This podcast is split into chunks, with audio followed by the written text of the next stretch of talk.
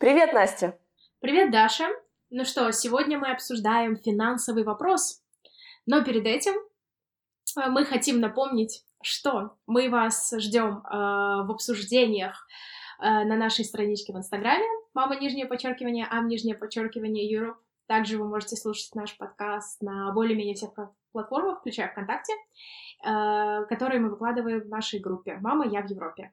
Да, и не забывайте ставить нам 5 звездочек, если вы слушаете нас через Apple подкасты, оставляйте свои отзывы, мы все читаем, и нам каждый фидбэк очень приятен. А, да, сегодня мы хотели обсудить денежки-денежки, насколько же хватало нам нашей стипендии, на что она уходила, и вообще хотели бы подвести некий итог, сколько нужно денег, в принципе, на комф- более-менее комфортное существование в Европе в качестве студента, даже если вы не получаете стипендию, но у вас э, очень сильное желание получить такой опыт э, за свой счет, попытаемся э, дать вам некие цифры. Um, у меня все началось, как вы уже, надеюсь, помните, во Франции. И я скажу так, что первые месяцы это был просто сплошной о май гад. Я тогда совсем еще не понимала, как же правильно мне распоряжаться теми финансами, которые у меня оказались. И даже несмотря на то, что мы получили в конце сентября первый перевод на студенческую карту, и это сразу была сумма за первый месяц, э, за uh, travel costs, uh, нам что-то порядка двух тысяч евро выдавали на перемещения все наши. И мне все равно казалось, что нет, я не могу тратить деньги, потому что в какой-то момент мне будет не хватать или еще что-то. Я вообще останусь вся такая покинутая, брошенная в этой Европе. Я не знаю, у меня правда было как-то очень много страхов. И в сентябре, получается, мы платили за общежитие и сразу за несколько месяцев вперед. А некоторые ребята платили за три месяца, чтобы избежать уплаты какого-то... А, знаешь, такая штука была, что нужно было предоставить страхов... Как это называлось? Надо было какой-то иншуранс покупать сто процентов. А, да. В общем, нужно было подтвердить, э, нужно было указать на человека, который в случае нехватки денег будет за себя платить. Почему это надо делать во Франции? Потому что во Франции есть э, так называемый холодный закон. То есть, если вы снимаете квартиру, и в течение зимы или осени вы перестали платить, вас не могут выгнать из квартиры до достижения определенной температуры за бортом, грубо говоря. Поэтому что делают французы? Они просят с вас бумажку под названием «Гарант». Иногда это для студентов можно сделать через веб-сайт, который называется «Кле», насколько я помню. Вот. Иногда вот. нужно Именно через... найти человека. Угу. Именно через этот сайт я и делала э, страховку вот это, ну, там небольшая сумма была, которую я должна была в месяц платить, и тогда они являлись моим гарантом. И это очень круто для студентов, а для других ребят, которые не хотели э, пользоваться услугами клейм, предложили заплатить в сентябре месяце сразу за три месяца, и, может быть, это как раз было бы выгодней. Но на самом деле для если ты уже не являешься студентом, например, для меня сейчас гарант это просто большая боль, потому что это ограничивает меня в поисках какого-то жилья, пока я еще не нашла человека, который бы мог им стать. Но сегодня не об этом. Да, будучи студентом во Франции, хотя бы есть такая услуга, как клей, и гарант у вас будет. А ты помнишь, сколько у тебя выходило общежитие во Франции? Вот у меня это было 245 евро. Я вот сейчас посмотрела свои старые записи. Да, а, я снимала два разных общежития когда я жила во Франции. Это было общежитие под названием Круз, то есть государственное общежитие. Оно дешевле, чем частные общежития. У меня э, изначальная сумма э, выходила э, 160 евро за мое первое общежитие. Это общежитие без удобств в комнате. Ну, там была раковина. Вот. И 245 евро, как у тебя, Даш, за общежитие с удобствами в комнате, но с общей кухней. Но во Франции есть замечательная вещь, название которой я уже забыла, КАФ. Э, называется КАФ. И Каф. фактически, да, после КАФа у меня получилось так, что так как, ну, в общем, я задекларировала все финансы, которые у меня имелись, и Франция сказала, поздравляем, вы достаточно финансово несостоятельный человек, и мы вам платим около 50, чуть меньше 50%, то есть в итоге первое общежитие для меня выходило 90 евро в месяц, и второе общежитие для меня выходило 180 евро в месяц, вроде бы, что-то около того. И э, когда я только въехала в общежитие, я платила три месяца сразу. То есть я не, ну, я не искала никакого гаранта, я просто заплатила сразу за три месяца. Ну да, в принципе, сумма была не такой уж огромной, с учетом того, что опять-таки в сентябре состоялся первый перевод стипендии. Да, и, кстати, нам в начале сентября выплатили стипендию и travel косты, поэтому для нас это было, ну, вполне Mm, в ну, начале ну, месяца. А, а ты не помнишь, как вообще да. проходил процесс, когда вам вручили банковские карты и карты какой страны это было? Или вы сами занимались этим вопросом? Для меня просто было удивлением, что э, на некоторых программах Erasmus говорят студенту, что вы сами должны заняться этим вопросом, то есть открыть счет где-то, а нам просто в главный офис, грубо говоря, присылать реквизиты банковского счета. Я такая, что? За, за нас все это делали? В общем, какая ситуация была у нас? Uh, у нас есть э, договор uh, с, ну, по крайней мере, был на мой год, договор с банком, uh, с одним банком во Франции. И в июле мой координатор после зачисления спросила меня, хочу ли я заключить контракт с этим банком, прислала мне брошюры с информацией, что для нас есть специальные условия и так далее. И она говорит, что если вы согласны, ну, я, то есть, она заключает договор для меня, и при прибытии э, первый день в университет нам уже выдавали карты. Но это было только, как сказать, в наш год это было, в год после нашего года вроде бы этого уже не было. То есть э, на самом деле процедура может варьироваться. А, мне не надо было открывать никакой банк, и в течение двух лет я, получается, не открывала счет ни в каком новом банке. Это было для меня просто супер, потому что я также общалась с людьми, которым пришлось э, заключить счет в, банков, в банке в Италии. И это была, конечно же, головная боль. Вот, э, сама я открывала счет в Швеции сейчас, это было не так больно, потому что Швеция достаточно хорошая продвинутая страна, но тем не менее тебе приходится ждать какое-то время, и лучше, если у тебя есть карта. Обычно, э, как делали некоторые студенты, и нам это говорили на первой встрече, э, люди оформляли валютную карту в России в одном из банков, и с ней приезжали на первое время, чтобы им начисляли стипендию, а потом они просто меняли карту получения стипендии. А, то есть так тоже можно было открыть валютный счет и дать эти реквизиты, и на него тогда поступала стипендия. Вот я сейчас сказала и думаю на самом деле, надо проверить, э, надо проверять условия получения стипендий, потому что, допустим, э, кто-то получал стипендию от, прави- от правительства Италии, и там был было условие, что банк может быть только итальянский.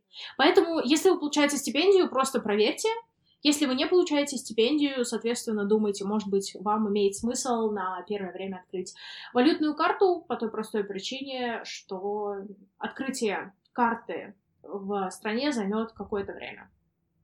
Да, да, а деньги-то нужны уже сейчас, особенно на самое первое время. По жилью, может быть, тогда а, еще прокомментируем другие страны. Uh, я помню, что в Италии мы отдавали 300 евро за жилье, и сюда уже входили все платежи по там газ, электричество, не помню, вот эти все уже коммунальные штуки. И та же самая цена была на жилье в Испании. Еще я, когда находилась в Австрии, я тоже снимала комнату в общежитии, и это была очень уютненькая современная студия, хоть и небольшая. За нее я тоже отдавала по-моему, 350 евро с учетом скидки, что было очень неплохо. В общем, получается, что в моем случае, если такую среднюю цену вывести, это получается 300 евро в месяц за жилье. Mm-hmm. Uh, у меня был немножко другой опыт. Uh, соответственно, первый раз uh, во Франции это было, как я уже сказала, 160-245 евро. А, второй раз, когда я жила во Франции, я жила в частном общежитии. И вообще в месяц у меня была студия, то есть у меня, соответственно, была небольшая квартира, только для меня. А, вообще цена за нее была 550 евро, но я попала в период акций. А, это был э, весенний семестр, так что проверяйте, может быть, также на вас, на, э, на вас упадут акции, и для меня это было 350 евро в месяц, плюс каф, соответственно, я платила еще меньше. А в Италии мы платили 800 евро за троих людей, у нас была комнатка, э, комнатка, вру, квартира э, э, с несколькими комнатами, э, и это было достаточно близко к центру. Вот. Uh, в Швейцарии я жила в гостинице для ученых, которую за меня оплачивали. И, по-моему, это стоило 650 евро, но я могу ошибаться. Но это было достаточно дорого, но у меня была горничная. А, и так далее. Да, ну, там были удобства на этаже, но тем не менее, это был очень классный опыт проживания, когда за тебя заправляют постель, тебе меняют полотенце, тебе не надо нигде убираться. Ах, красота. Ой, да, кстати, я Вот. вспомнила, что в общежитии в Испании они тоже были очень классные, и там тоже предлагали полный комплекс услуг. То есть в самом здании уже были всякие комнаты для отдыха, эм, спортивные залы, там, где фитнесом можно позаниматься, и тоже к тебе могла приходить горничная, менять постельное белье, полотенце и прочее-прочее, но это выходило в кругленькую сумму, чуть ли не, знаешь, там что-то 700-800 евро в месяц, то есть почти вся наша Ого. месячная стипендия, и, конечно, такие, не, мы будем искать квартиры. А, вот. И, соответственно... А, ну да, все, я, по-моему, рассказала про все свои перемещения. Э, Швецию... Швеция считается? Нет, Швеция уже Ну, не Швеция- считается, это уже окей, другой Швеция уже уровень, считается. мы уже не будучи А, магистрами, да, находимся на наших новых Да, мы позициях. все-таки говорим о, студенческе- о Да. студенческом жилье. Мгм. А, предлагаю обсудить продуктовую корзину, потому что я на самом деле могу сказать, э, более-менее я помню цифры, которые у меня уходили на еду. Отлично, А, давай. И сразу хочу сказать, что если вы комбинируетесь с кем-то, то есть если вы закупаете продукты с каким-нибудь еще человеком, мы готовили трое нас людей было, и мы готовили на кухне в общежитии, и потом мы готовили в квартире. Соответственно, во Франции у нас это выходило... Слушай, слушай, а вы прямо вот Да. начиная с первого семестра, с, с самых первых недель решили так вот объединиться? Нет, нет, мы объединились, то есть начали семестр мы в сентябре, объединились, мне кажется, мы где-то в октябре, но сначала мы готовили отдельно. Мгм. Мне кажется, где-то с ноября мы уже начали вместе все ходить на рынок и в магазин. А, и, соответственно, во втором семестре мы это продолжили. Ну и в Италии, соответственно, так как мы также всей группой нашей переехали, мы просто это продолжили.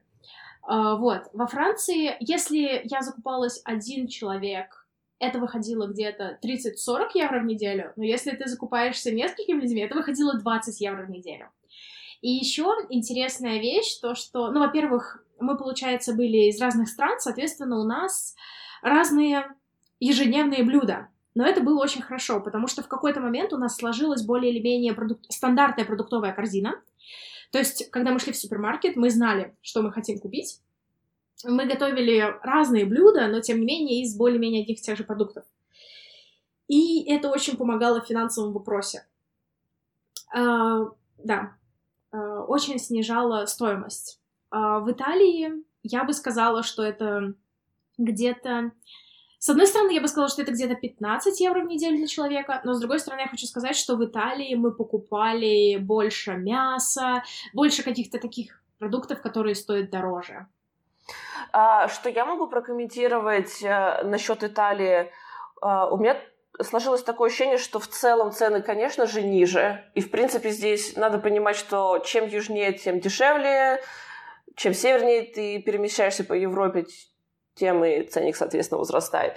И у меня было такое ощущение, что в Италии я отдавала 14 евро за такой же набор, как если бы во Франции мне бы это вышло где-то в евро в 20.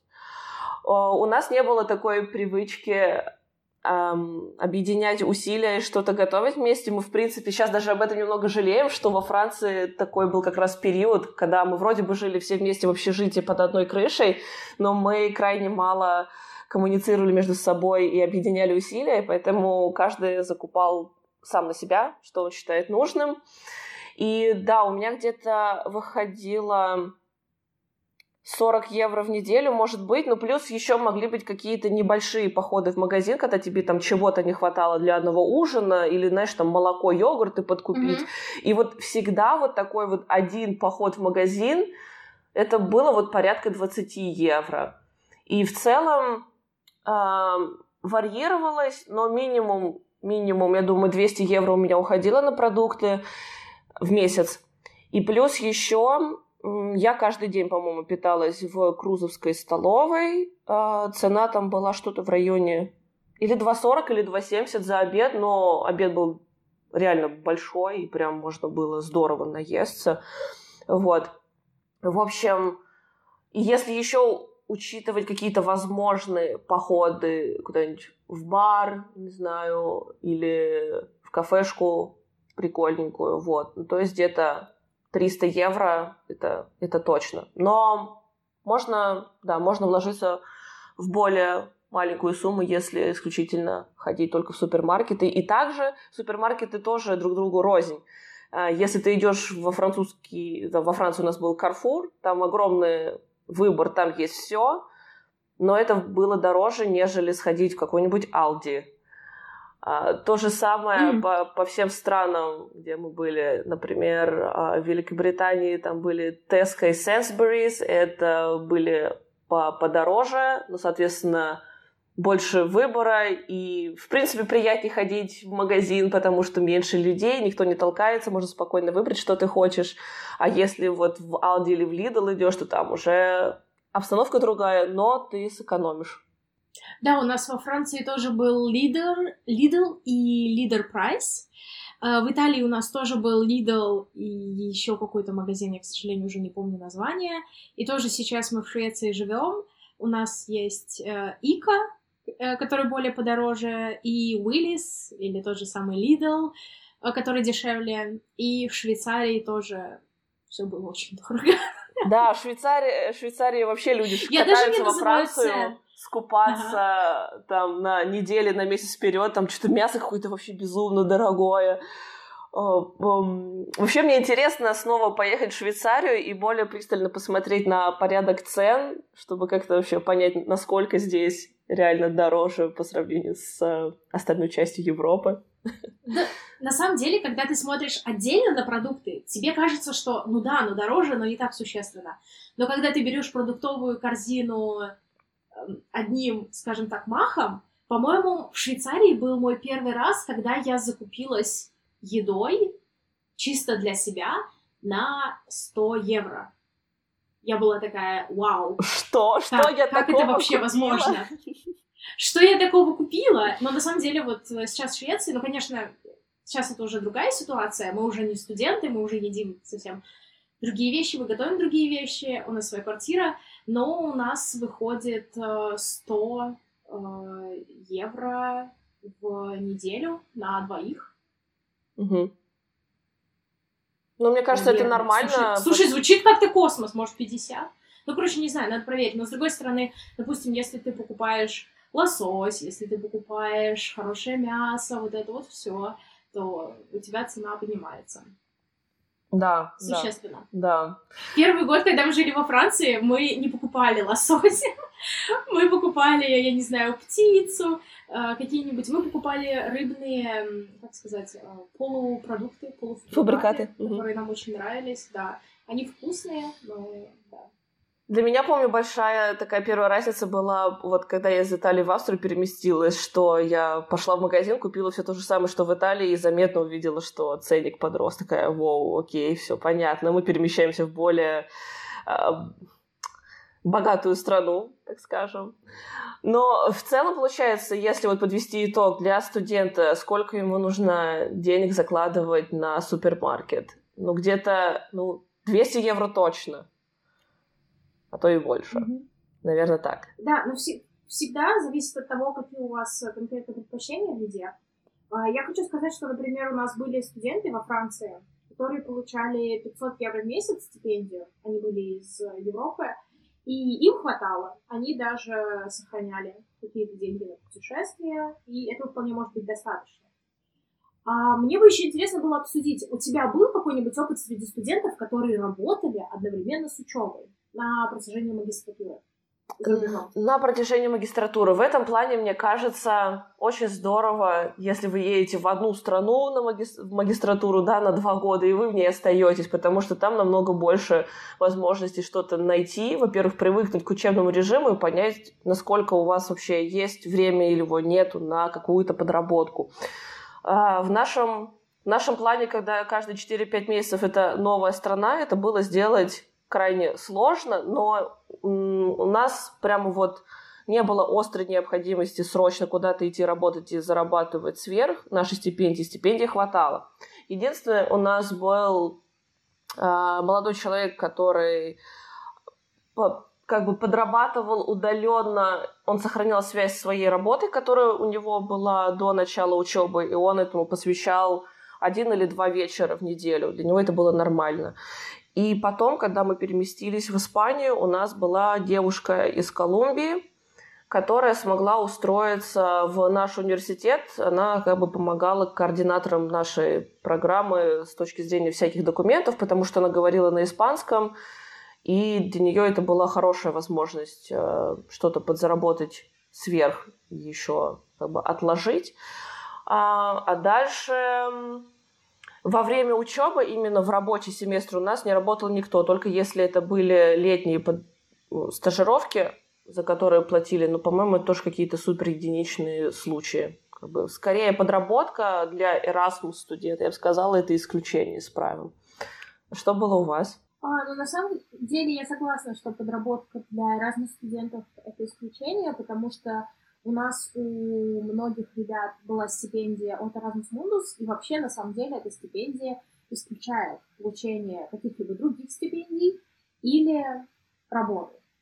То есть, если ты получаешь какие-то деньги сверх этой стипендии, даже если она маленькая, допустим, 500 евро у некоторых студентов, если бы они подрабатывали, то эти деньги должны были исключаться из их стипендии. У нас подрабатывали те ребята, которые отправились в Мюнхен потому что город достаточно дорогой. И были ребята, которые подрабатывали в лабораториях. То есть это, по-моему, называется assistantship или что-то вроде того. То есть ты можешь делать либо небольшой ресерч, либо помогать ну, э, профессорам. А можно уточню, там. Э, это были студенты, да. которые туда на один семестр отправились или хотя бы на год? На год. На год. Угу. Они отправлялись на год. А потом у нас была девочка, которая поддерживала отношения со своей работой, но мне кажется, в течение учебного семестра она не работала. У нас был человек, который э, немножко фрилансил, я не знаю, насколько сильно, э, насколько я помню, человек делал э, редактуру фотографий э, на фрилансе. Но угу. так, чтобы именно ходить куда-то, никто этого не делал. Но, соответственно, у нас все, когда искали стажировки, они искали оплачиваемые стажировки в большинстве своем за какими-либо исключениями. И также, когда мы ехали на магистрские тезисы, очень многих ребят, например, включая меня, магистрские тезисы оплачивались. И у нас была и стипендия, и зарплата. О, да, сразу То можно порекламировать Францию, в которой просто обязывают платить сколько, где-то 500 евро, если ты пишешь магистрский диплом. Да, если ты даже берешь стажировку больше двух месяцев, то тебе обязаны платить за все месяцы, скажем так. Но, соответственно, у нас был опыт у одного человека, который провел только два месяца во Франции на стажировке, но он сделал такую хорошую работу, что ему в итоге не платили. Угу. Да. Просто потому, что они сказали, что да, это очень здорово. Но это была очень богатая исследовательская группа. Угу. Они могли себе это позволить. Да, они могли это себе позволить. А, но у меня был также опыт, э, я разговаривала, когда я ездила в собеседование ДАД, я разговаривала с несколькими ребятами, которые были такими же кандидатами на ДАД, и на ДАД можно подаваться, даже если ты уже начал учиться. Угу. То есть эти ребята, которые учились уже один-два года в... Ну, один год на магистратуре, и представил второй год. И они сказали, что на самом деле работать очень тяжело одновременно с учебой, по крайней мере, для них это было так. И я тоже сужу для себя. И во Франции, и в Италии я бы не хотела работать.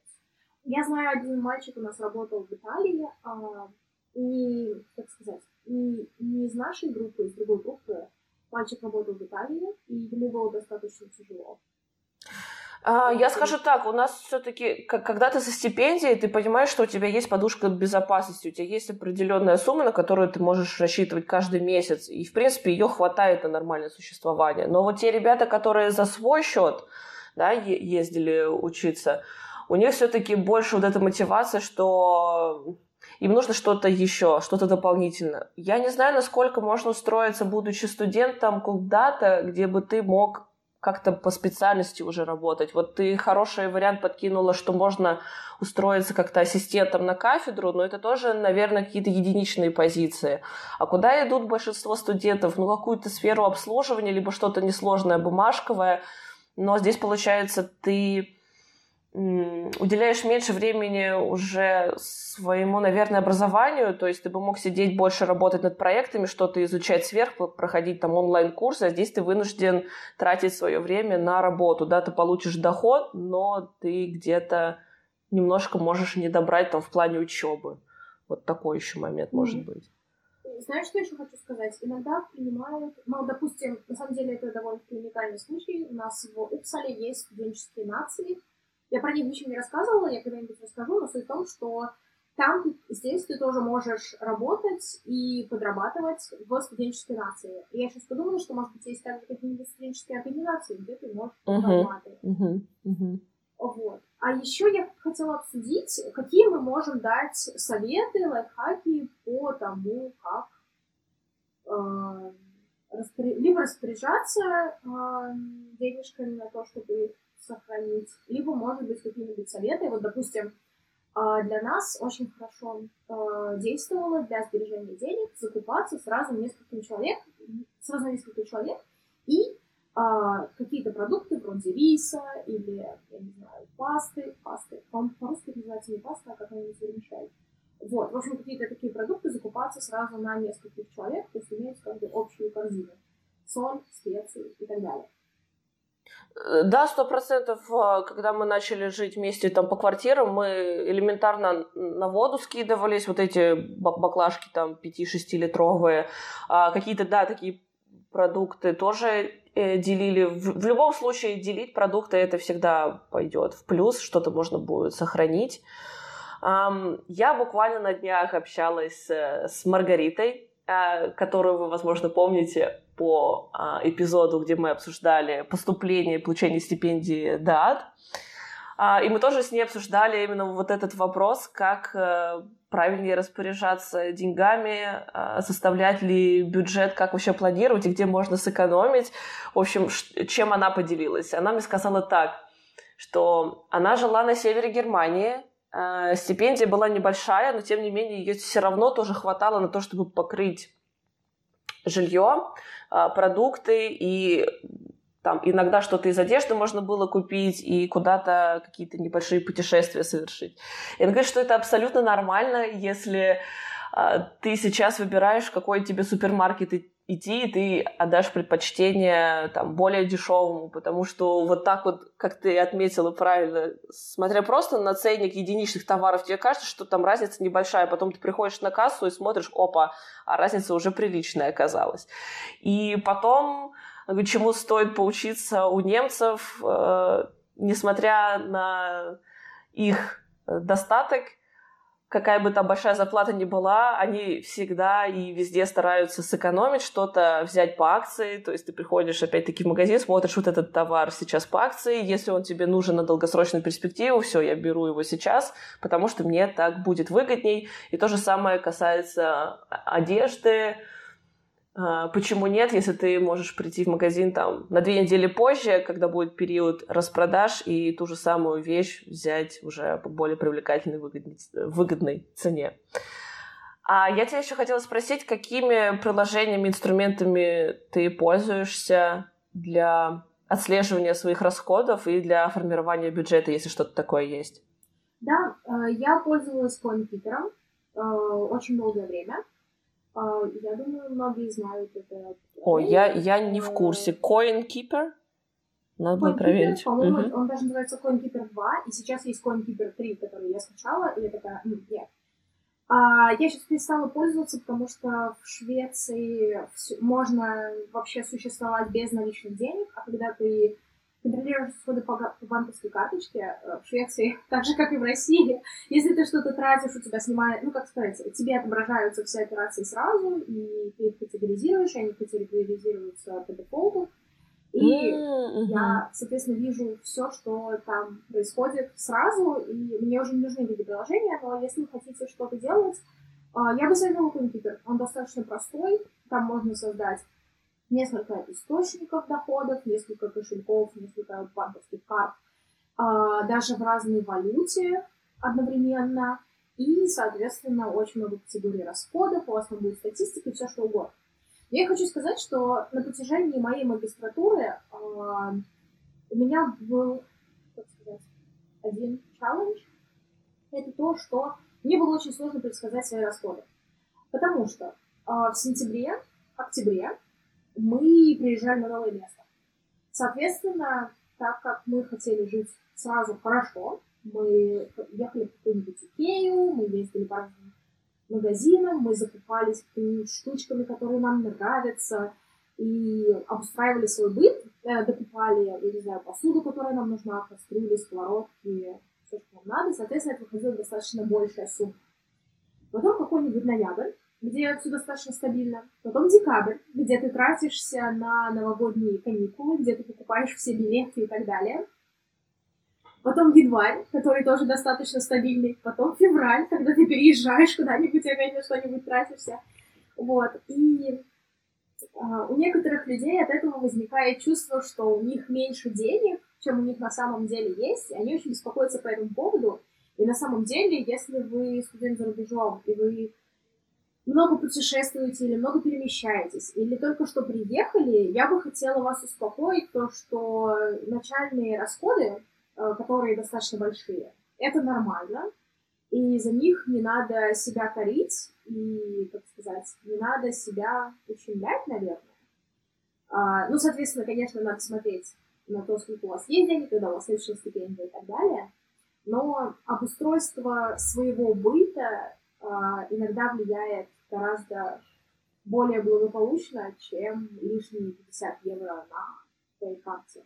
Слушай, Настя, ты только что проговорила прям мои большие страхи и переживания, прям вот супер в точку, потому что это то, что я испытала снова, приехав сюда во Францию. Абсолютно верно, в первую неделю это сразу Икея, это покупка всего необходимого и большие расходы. И то же самое было каждый раз, когда мы приезжали в новую страну. Я смотрю расход там в сентябре-октябре 2017 года, и такие суммы, я такая, господи, а на что я вообще это потратила? И потом я понимаю, куда все это уходило, просто потому что это было новое место, и нужно было обустраиваться. И потом а, у меня часто возникали такие мысли, что, ну вот я точно знаю, что на жилье я столько даю, примерно столько я потрачу на питание – Какие еще могут быть а, обязательные расходы? Что-то типа, не знаю, Spotify, мобильного телефона, интернета. И дальше ты видишь, у тебя остается сумма, да, да, но тоже одежда, я могу на нее потратить, э, не знаю, 50 евро, купить что-то маленькое, не знаю, кофту и джинсы, а могу потратить и 200 евро, потому что вдруг у меня обувь повредится, и мне срочно нужны будут новые там ботинки или сапоги. Даже с одеждой сложно предсказать. И еще один момент, что неожиданно мог потребоваться доктор. У меня тоже такие статьи расхода были. И а, потом, конечно, или полностью, или частично они возмещались страховой компанией, но тоже в момент ты должен отдать всю эту сумму и ты не знаешь, когда она тебе точно придет. И каждый месяц я просмотрела все свои вот траты помесячно за два года. У меня каждый месяц были какие-то траты, которые я сто процентов не могла предугадать заранее, куда-то эти деньги уходили. Но мне было приятно смотреть на отчеты, что были такие месяцы, например, в Италии, сейчас скажу, то ли апрель, то ли март, знаешь, там 600 евро. Все, я думаю, шикарно. То есть я в этот месяц никуда ничего особо не тратилась, просто жила, наслаждалась жизнью у нас в квартире, и, и все. И, в принципе, много-то и, и не надо на такое просто, просто существование там, где ты есть. Я, кстати, я еще хочу сказать, что очень важно, как ты сказала, иметь финансовую подушку, хотя бы небольшую, потому что у меня вот, допустим, было такое, что мне в Швейцарии срочно потребуется зубной. И это вот, я только, я как и говорю, обязательно, евро, угу, обязательно нужно да. иметь счет 1000 евро на стоматолога. А, или, а, я не знаю, сколько это стоит на быстрый билет в Россию. Да, и обратно. Да, Может быть, иногда это выйдет дешевле. Вот. Mm-hmm. А, ну, опять же, смотрите на свой приоритет и так далее. Просто мне эти деньги потом компенсировала страховая, и как бы проблем никаких не было.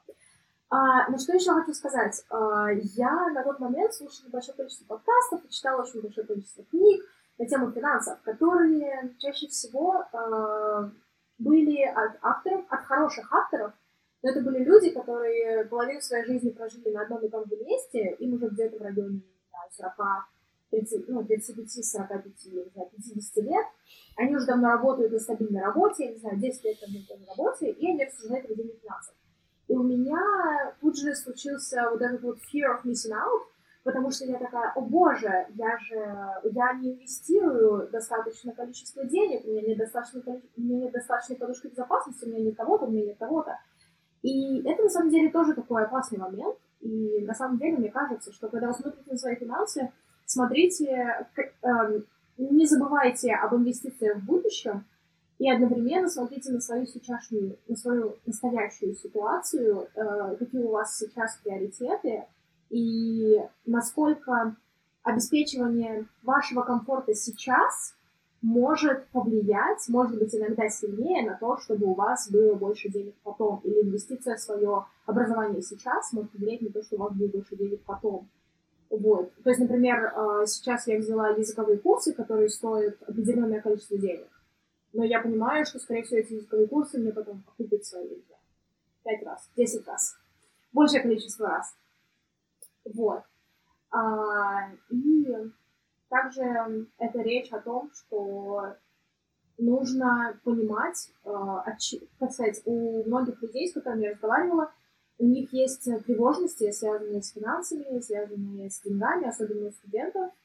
И иногда надо понимать, что большинство проблем решаются. И, допустим, у нас на наших картах а, был, для некоторых студентов было спасением то, что у нас был беспроцентный овердрафт до минус 200 евро или что-то вроде того. И некоторых людей, ну, некоторых людей на самом деле спасало. Uh-huh. Хотя, конечно, если есть возможность, лучше не прибегать к Слушай, Даша, а скажи, пожалуйста, ты вот сейчас говоришь, что ты смотришь на некоторые месяцы, и ты видишь, сколько ты тратила. А как ты это видела? Э, ты пользуешься чем-то? А, да, в моем случае у нас было две э, карты европейские, у меня карта моя российская валютная, и я не могла вот так вот зайти в одно приложение и посмотреть, саккумулировать все свои расходы. Поэтому я пользуюсь приложением, которое, я не знаю, как правильно оно произносится, но что-то типа Finances, как-то так. Mm-hmm. Оно мне очень нравится, потому что там можно тоже все по полочкам разбить, а, какие у тебя категории, подкатегории, за месяц э, выскакивает статистика, куда ты там в процентах больше тратишь.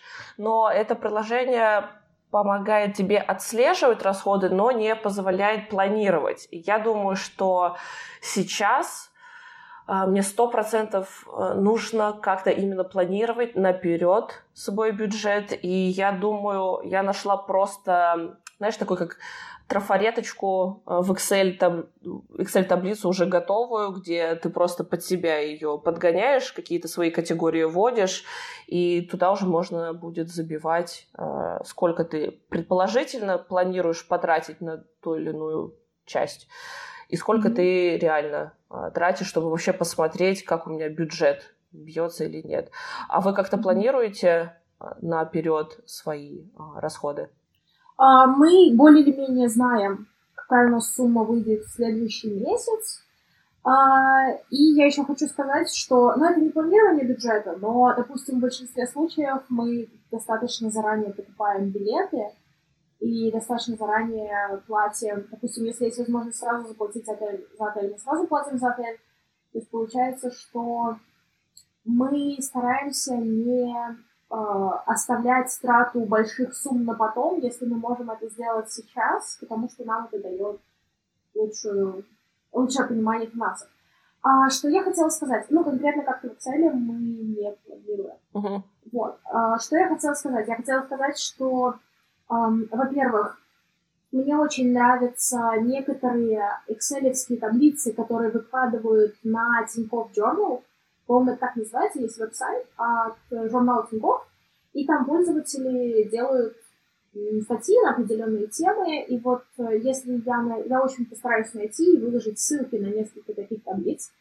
Они мне очень нравились, но я, соответственно, их не веду по одной простой причине. А, так же, как и с ежедневниками, я поняла такую вещь, что а, я очень долго пыталась найти идеальное приложение для ведения финансов, и я пробовала очень много, но я поняла, что самое лучшее приложение ведения финансов, а, которое я могу сделать, э, ко- которое я могу иметь, это то, которое я имею как можно дольше. И, соответственно, иногда я даже при наличии каких-либо перспективных способов ведения финансов, я остаюсь с одним и тем же э, приложением по той простой причине, что я уже вижу там статистику за несколько лет, и мне так проще ориентироваться, мне так нравится. А ты можешь даже с нами поделиться пустой, пустым шаблоном твоей таблички? А, да, конечно. В общем, если она всё- работает. а, да, да. Отлично. Все, что мы тут Мгм. да, обсудили приложение, ссылки оставим в описании. Как всегда, заходите, смотрите. А, есть нам что Да. еще? На самом деле еще много что можно обсуждать в плане финансов, потому что мы не проговорили еще, например, такую часть, что а сколько у нас вообще остается и на что мы можем это потратить. Если у нас бюджет на путешествие, на какой-то досуг, и если коротко, то да, а, периодически мы куда-то путешествовали. Это супер удобно было делать в Италии, дешево и очень много мест, которые ты можешь посмотреть. И мне кажется, здесь лучший друг студента с ограниченным бюджетом, конечно, Flixbus. Это очень дешевые поездки, но, может быть, не всегда такие комфортные, но у студентов, наверное, еще много энергии, они могут чем-то пожертвовать и позволить себе что-то подешевле. Э, Да, на самом деле у меня, допустим, был период в Швейцарии, когда я жила в Швейцарии три месяца, и в Швейцарии дорого, но я поняла, что если я сейчас буду путешествовать, это будет для меня дешевле, чем потом планировать какое-то путешествие в Швейцарию и ехать туда, скажем так, второй раз. Поэтому я просто путешествовала каждые выходные как сумасшедшая, практически без перерывов, и это было очень круто. Э, И это помогало работать лучше Вот, то и есть вообще Мгм. э, повышает качество жизни. Да, на самом деле э, для меня одним из главных выводов было то, что вкладываться в свое качество жизни, вкладываться в поддержание своего жизненного энтузиазма и, скажем так, э, комфорта и всего остального, это тоже очень-очень-очень хорошая инвестиция.